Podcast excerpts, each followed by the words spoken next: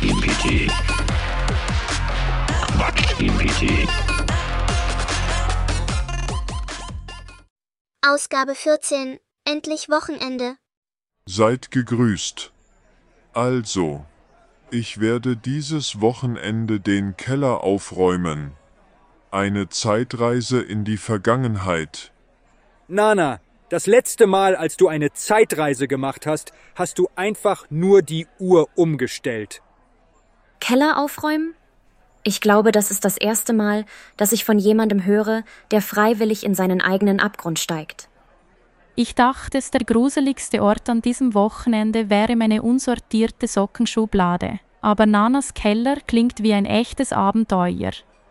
Soll ich dir helfen, Nana? Wer weiß, vielleicht finden wir den heiligen Gral. Oder zumindest deine alte Stereoanlage. Ich sage euch, da unten gibt es Schätze. Letztes Mal habe ich eine VHS-Kassette gefunden. Ich wusste nicht mal, dass ich sowas besitze.